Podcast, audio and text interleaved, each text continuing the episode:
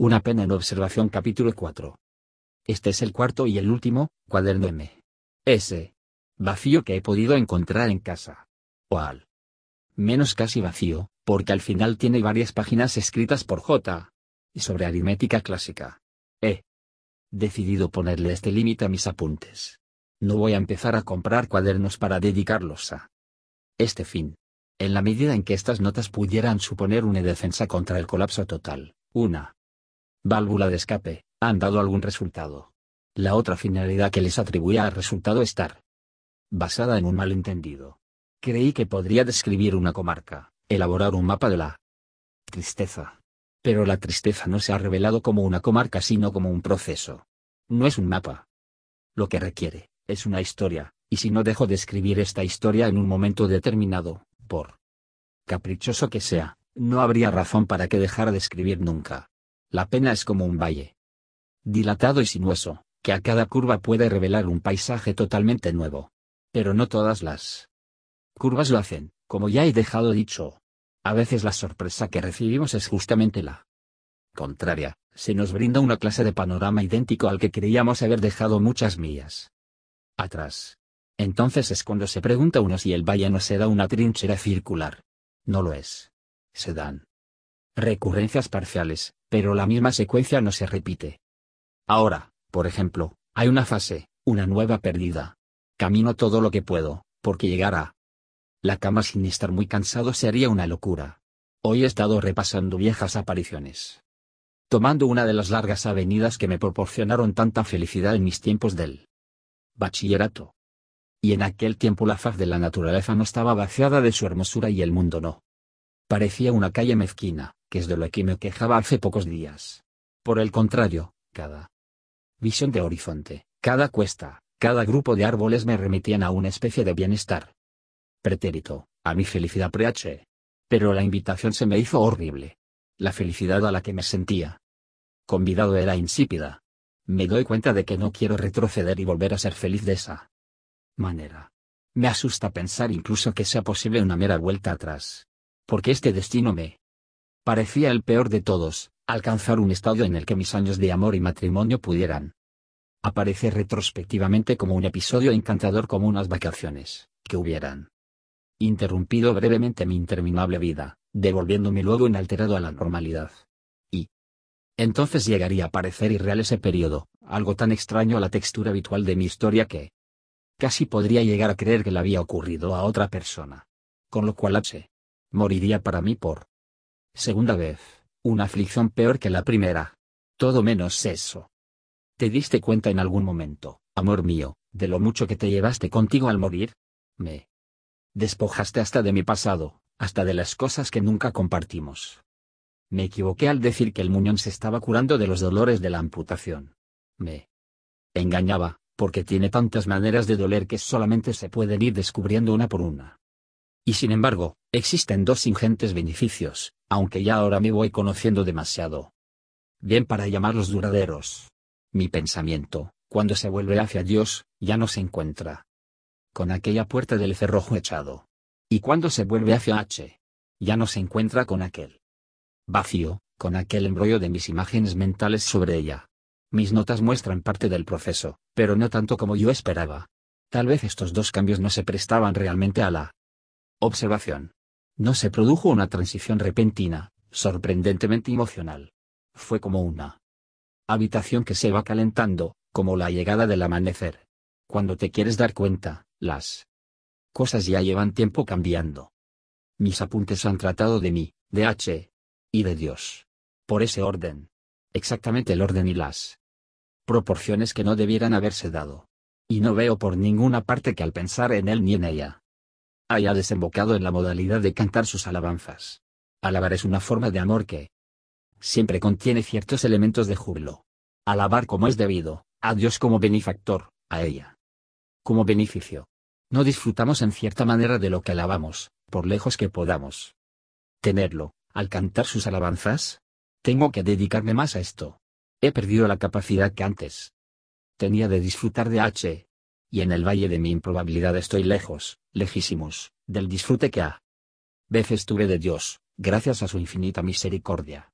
Pero mediante la alabanza, aún puedo, en alguna medida, gozar de ella y de él. Menos es nada. Pero tal vez haya perdido el don. Veo que he descrito a H. comparándola con una espada. Esto es verdad hasta cierto punto. Pero fundamentalmente inadecuado en sí mismo y equívoco. Tendría que haberlo contrastado. Debía haber dicho, pero H. también es como un jardín. Como un nido de jardines, una pared dentro de otra y un seto dentro de otro, más secreto y más lleno de vida fragante. Fértil cuanto más te adentras en él. Y así tanto de ella como de cualquier cosa creada que yo pueda alabar debería decir, en cierta manera es única, como lo es quien la hizo. Así vamos del jardín al jardinero, de la espada al herrero. A la vida y la belleza, impregnadas. De aliento vital, que crean belleza. Ella está en manos de Dios. Esto adquiere una nueva energía cuando pienso en H. Como en una espada.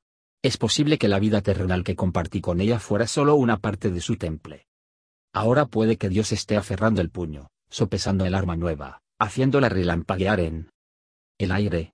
Una buena hoja de cuchillo de Jerusalén. Una de las fases de mi experiencia de anoche, tengo que describirla mediante símiles, si no sería imposible de traducir en palabras. Imaginad a un hombre sumido en la total oscuridad. ¿Le parece? Estar en un sótano o en un calabozo. De pronto se oye un ruido. Le parece que es sonido venido de lejos, o árboles meneados por el viento, o un rebaño a media milla de distancia. ¿Y si fuera así? Eso probaría que no está en un calabozo, sino libre, a pleno aire. O podría ser un sonido mucho más pequeño, al alcance de la mano, una risa sofocada. Y si fuera así, habría un amigo junto a él en la oscuridad. De una manera o de otra un sonido bueno, muy bueno. No estoy tan loco como para tomar esta experiencia como evidencia de nada. Es simplemente el salto a una actividad imaginativa que en teoría siempre habría estado dispuesto a admitir, la idea de que yo o cualquier mortal, en cualquier momento, puede estar rematadamente equivocado con respecto a la situación por la que realmente está pasando. Con un equipo de cinco sentidos, una inteligencia incurablemente abstracta, una memoria que selecciona al azar, una serie de prejuicios y asunciones tan numerosos que nunca logro examinar más que una pequeña parte si es que llego a ser consciente de ella, ¿qué porcentaje de realidad total puede llegar a ser penetrado? No pienso trepar, si puedo evitarlo, a ese árbol ya sea plumoso o espinoso. Dos convicciones totalmente diferentes me atenazan. Una es la de que el eterno cirujano es aún más inexorable y las posibles operaciones aún más dolorosas de lo que nuestras más rigurosas fantasías pueden sospechar. Pero la otra es la de que todo va a salir bien, muy bien, y cualquier problema imaginable se va a arreglar. No importa que todas las fotografías de H sean malas. Y tampoco importa demasiado que mi recuerdo de ellas sea incorrecto. Las imágenes, ya sean sobre el papel o dentro de la mente, no tienen importancia en sí mismas, son meros eslabones. Vamos a considerarlo desde una esfera más alta. Mañana por la mañana, un cura me hará comulgar una hostia fría, pequeña, redonda e insípida. Es una desventaja, o acaso en cierto modo una ventaja, que esa hostia no pueda pretender ninguna similitud con aquello a lo que tomarla me vincula. Necesito a Jesucristo y no a nada que se le parezca. Quiero a H. Y no a nada que se asemeje a ella. Una fotografía realmente buena acabaría convirtiéndose en una trampa, un horror, un obstáculo. Las imágenes, supongo, servirán de algo, si no no se habrían hecho tan populares. Da casi igual. Que sean retratos y estatuas exteriores al pensamiento o construcciones imaginativas interiores a él. Para mí, sin embargo, el peligro que entrañan es más obvio. Las imágenes de los sagrados se convierten fácilmente en imágenes sagradas, sacrosantas. Mi idea de Dios no es una idea divina. Hay que hacerla añicos una vez y otra. La hace añicos él mismo. Él es el gran iconoclasta. No. ¿Podríamos incluso decir que su destrozo es una de las señales de su presencia? La encarnación es él. Ejemplo por excelencia, reduce a ruinas todas las nociones previas que del Mesías pudieran tenerse. Y a la mayoría de la gente le ofenden la iconoclastia, pero benditos sean aquellos a quienes no les ofende. Lo mismo ocurre con nuestras plegarias privadas. Toda la realidad es iconoclasta. La nada terrenal, incluso en vida, triunfa incesantemente sobre la mera idea que se tiene de ella. Y quiere uno que así sea. Se la quiere con todas sus barreras, todos sus defectos y toda su imprevisibilidad. Es decir, es su directa e independiente realidad. Y esto, no. Una imagen o un recuerdo, es lo que debemos seguir amando, después de que ha muerto. Pero esto resulta ahora inimaginable. En este sentido H. Y todos los muertos son como Dios. En este sentido, amarla a ella se ha convertido, dentro de ciertos límites, como amarle a él. En los dos casos tengo que hacer que el amor abra sus brazos y sus manos a la realidad, sus ojos aquí no cuentan, a través y por encima de toda la cambiante fantasmagoría de mis pensamientos, pasiones e imaginaciones. No debo conformarme con la fantasmagoría misma y adorarla en lugar de el amarla. En lugar de ella. No mi noción de Dios, sino Dios. No mi noción de H, sino H. Es más, tampoco la noción que tengo de mi vecino, sino mi vecino. Porque, no es cierto que muchas veces cometemos este mismo error con respecto a personas todavía vivas, que están con nosotros en la misma habitación? Me refiero al error de hablar y tratar no con el hombre mismo sino con el retrato casi el precis. Que nos hemos hecho de él en mente. Y tiene que desviarse enormemente de este retrato para que lleguemos a darnos cuenta siquiera de ello. En la vida real las palabras y actos humanos, si bien se mira, pocas veces salen de un personaje o de lo que nosotros atribuimos a su personaje. Y esta es una de las cosas en que la vida se diferencia de las novelas. Siempre le queda en la manga alguna carta que desconocíamos. La razón por la que creo que yo hago esto con los demás es que veo que muchas veces ellos lo hacen conmigo. Todos creemos que a los demás ya los tenemos catalogados. Pero puede que todo lo que vengo diciendo sea también un castillo de naipes. Y si lo es, Dios volverá a desbaratármelo. Me lo desbaratará todas las veces que haga falta. A no ser que me den por un caso perdido y me dejen en el infierno construyendo palacios de cartón por siempre jamás, libre. Entre los muertos. No me estaré arrimando servilmente a Dios por creer que si hay algún camino que lleva a H. Este camino pasa por él. Pero por otra parte, sé perfectamente que a él no se le puede utilizar como camino. Si te acercas a él no tomándolo como meta sino como camino, no como fin sino como medio. No te estás acercando para nada a él. Esto era lo que en el fondo fallaba en todas las pinturas populares que representaban las felices reuniones en el más allá. No me refiero a las candorosas y concretas imágenes en sí, sino al hecho de que conviertan en final lo que solamente puede ser un subproducto del verdadero final. ¿Son estas, Señor, tus verdaderas condiciones? Puedo encontrarme con H. Solo si te llego a amar.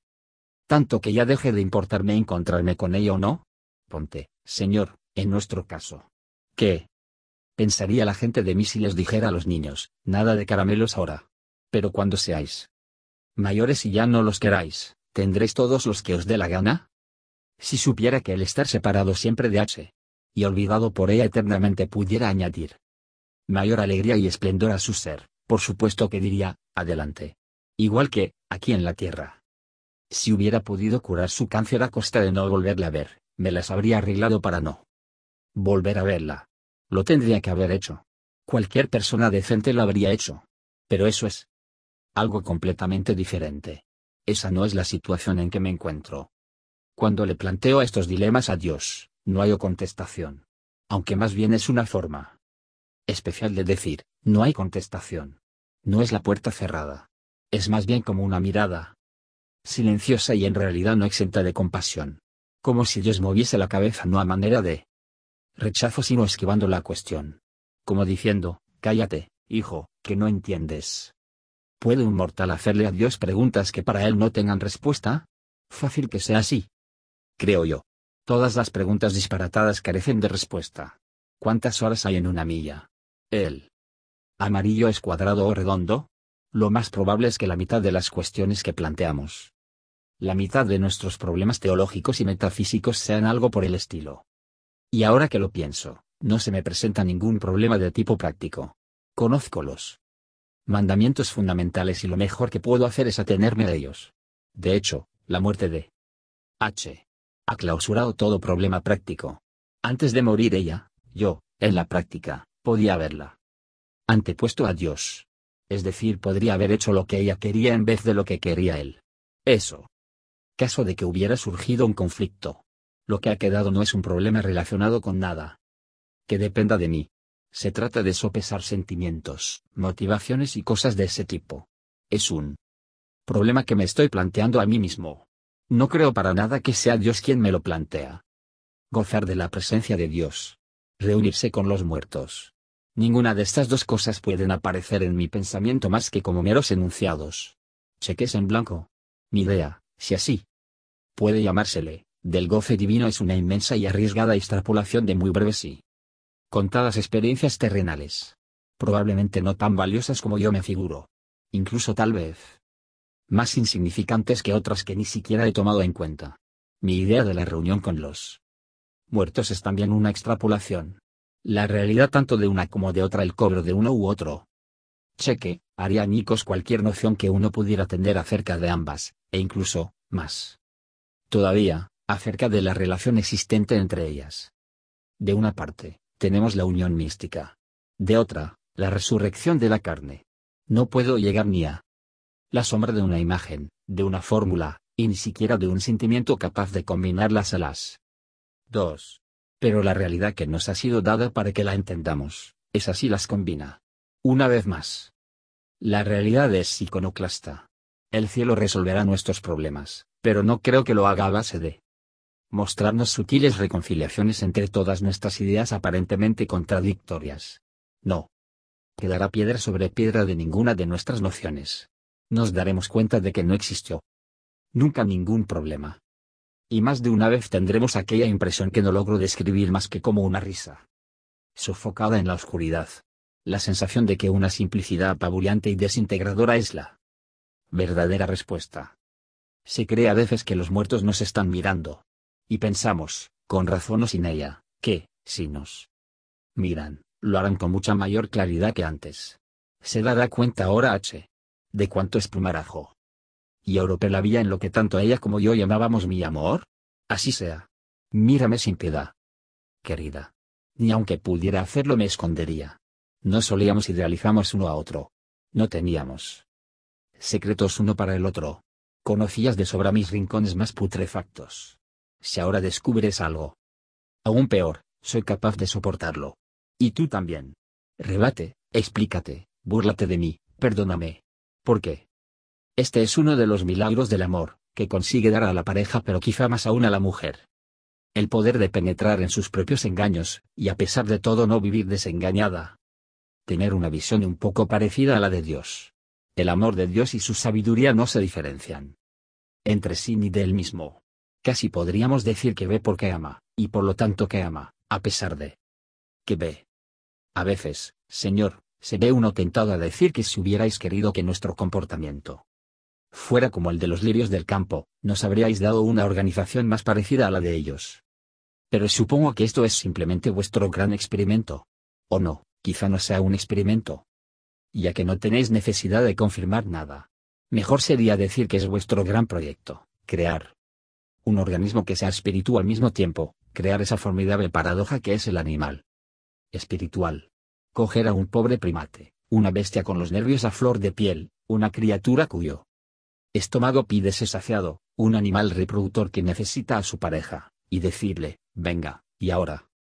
Conviértete en un dios. Dije en uno de mis cuadernos anteriores que, incluso si llegase a algo parecido, a una garantía de la presencia de H, no le daría crédito. Es muy fácil de decir. Incluso ni siquiera ahora me atrevo a manejar ninguna prueba de este tipo como evidencia. Esa era la calidad de la experiencia de anoche. Lo que hace que la experiencia de anoche merezca ser registrada es su calidad, no por lo que prueba sino por lo que fue en sí misma. Estuvo en realidad sorprendentemente exenta de emoción. No fue más que la impresión de que su intelecto se enfrentaba momentáneamente con el mío. El intelecto, no. El alma, tal y como solemos concebir el alma. En el fondo, todo lo contrario de lo que nos mueve el alma, de lo conmovedor. Algo que no tiene nada que ver con la reunión arrebatada de los amantes. Mucho más parecido a lo que sería recibir una llamada por teléfono o un telegrama de ella para resolver una cuestión práctica. No porque encerrase ningún mensaje, simplemente inteligencia y Atención. No entrañaba sensación de alegría ni de tristeza. Ni siquiera amor, tal como se entiende. Comúnmente. Ni desamor tampoco. Nunca, Bajo ningún estado de ánimo, pude imaginarme que los muertos fueran tan al grano. No obstante, se produjo una suprema y jubilosa intimidad. Una intimidad que no se había abierto camino ni a través de los sentidos ni a través de las emociones. Si esto fue un vómito de mi inconsciente, quiere decir que mi inconsciente debe ser un terreno muchísimo más interesante de lo que me habían hecho suponer los psicólogos de lo profundo. Para empezar parece ser mucho menos elemental que mi consciente. Viniese de donde viniese, ha operado en mi mente una limpieza a fondo. Los muertos puede que sean eso, puro intelecto. Un filósofo griego no se habría extrañado de una experiencia del tipo de la mía. Habría dado por supuesto que si algo queda de nosotros después de la muerte, sería precisamente eso. Hasta ahora una cosa así me había parecido una idea de lo más árida y escalofriante. La ausencia de emoción me resultaba repelente. Pero en este encuentro, ya fuera aparente o real, no hubo nada de ese tipo. No hacía falta la emoción. La intimidad era completa sin necesidad de ella, incluso intensamente tonificante y restablecedora. Me pregunto si no consistirá el amor en este tipo de intimidad. El amor en vida va siempre acompañado de emoción, pero no porque sea una emoción en sí mismo ni porque necesite ir acompañado de ella, sino porque nuestras almas animales, nuestro sistema nervioso y nuestra imaginación se ven precisados a responder al amor de esa manera. Si esto es así, ¿cuántos prejuicios tengo que borrar? Una sociedad, una comunión, basada en la pura inteligencia no tendría por qué ser fría, desolada e inhóspita. Claro que tampoco resultaría ser. Eso a lo que la gente se refiere cuando usa palabras como espiritual, místico o sagrado. Si yo pudiera tener un atisbo de ello sería como, bueno, casi me da miedo echar mano de los adjetivos que puedo utilizar. ¿Enérgico? ¿Entusiasta? ¿Atinado? ¿Alerta? ¿Intenso? ¿Despierto? No sé, por encima. De todo, sólido. Totalmente de fiar. Firme. Los muertos no se andan con tonterías. Cuando digo intelecto, incluyo la voluntad. La atención es un acto de voluntad. La inteligencia. En acción es voluntad por excelencia. Lo que me dio la impresión de que venía a mi encuentro estaba eno de resolución. En una ocasión, cuando ya se acercaba su final, le dije, si puedes, si te dejan, ven junto a mí cuando yo también esté en mi lecho de muerte. ¿Dejarme? Me contestó. Trabajo le va a costar. Al cielo retenerme. Y en cuanto al infierno, lo rompería en pedazos. Sabía que estaba usando una especie de lenguaje mitológico, del que no estaba ausente incluso un ingrediente de comedia. Había un centelleo en sus ojos, pero también lágrimas. No obstante, por lo que se refiere a la voluntad no. Había ni mitificación ni broma. Era un sentimiento más profundo que cualquier otro de los que la estaban traspasando punto y pero el hecho de haber alcanzado un grado menor de malentendido sobre lo que debe ser la inteligencia pura, no ha de hacerme llevarlo demasiado lejos. También cuenta, valga lo que valga, la resurrección de la carne. No somos capaces de entender. Puede que lo que menos entendamos sea lo mejor.